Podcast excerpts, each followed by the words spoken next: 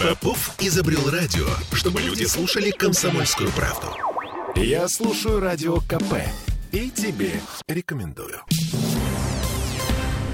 А теперь спускаемся под землю.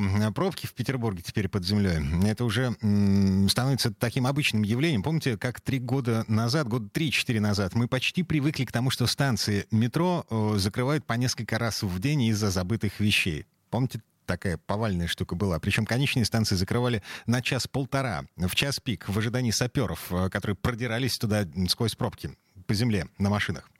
Ну, вот теперь типичная картина на конечных станциях — это очередь на вход, причем в непредсказуемом порядке. Мы честно пытались понять, по какому принципу они образуются, но это, это какая-то высшая математика. Сегодня утром не повезло жителям Юго-Запада. Пробка возникла на входе на станцию «Проспект ветеранов». И вот что говорят по этому поводу в пресс-службе петербургской подземки.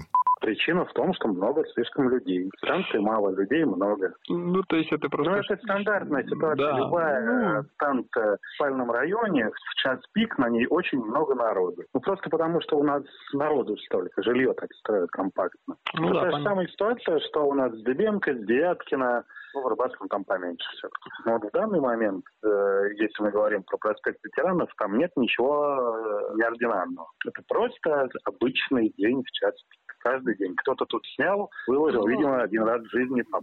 Ну вот интересно, знают ли о том, что э, метро, станции метро э, не хватает?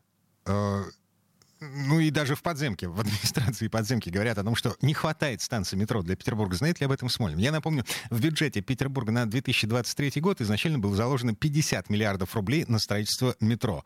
И все м, рукоплескали. Все говорили, о, да, дело сдвинется с мертвой точки, и обещание э, господина Беглова построить 80 э, новых станций в ближайшие 30 лет, э, это не просто слова.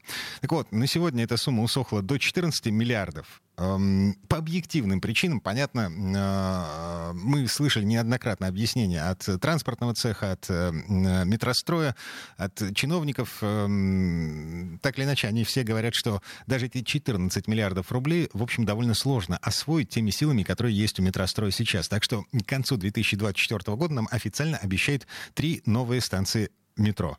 А дальше, ну, в общем, горизонт планирования на этом пока заканчивается. По поводу еще э, э, новостей из подземки.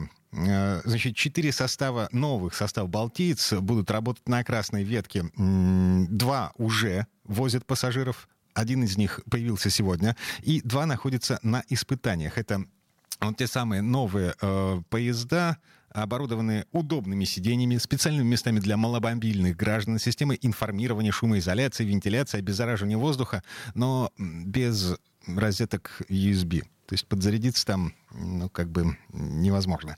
И планируется еще несколько новых поездов. Значит, метрополитен разрабатывает новые техзадания для синей ветки. Эти поезда будут отличаться от Балтийца не только цветом, вот. А чем в э, администрации подземки пока не говорят, говорят только, что вот готовят э, техническое задание, но будет совершенно другим.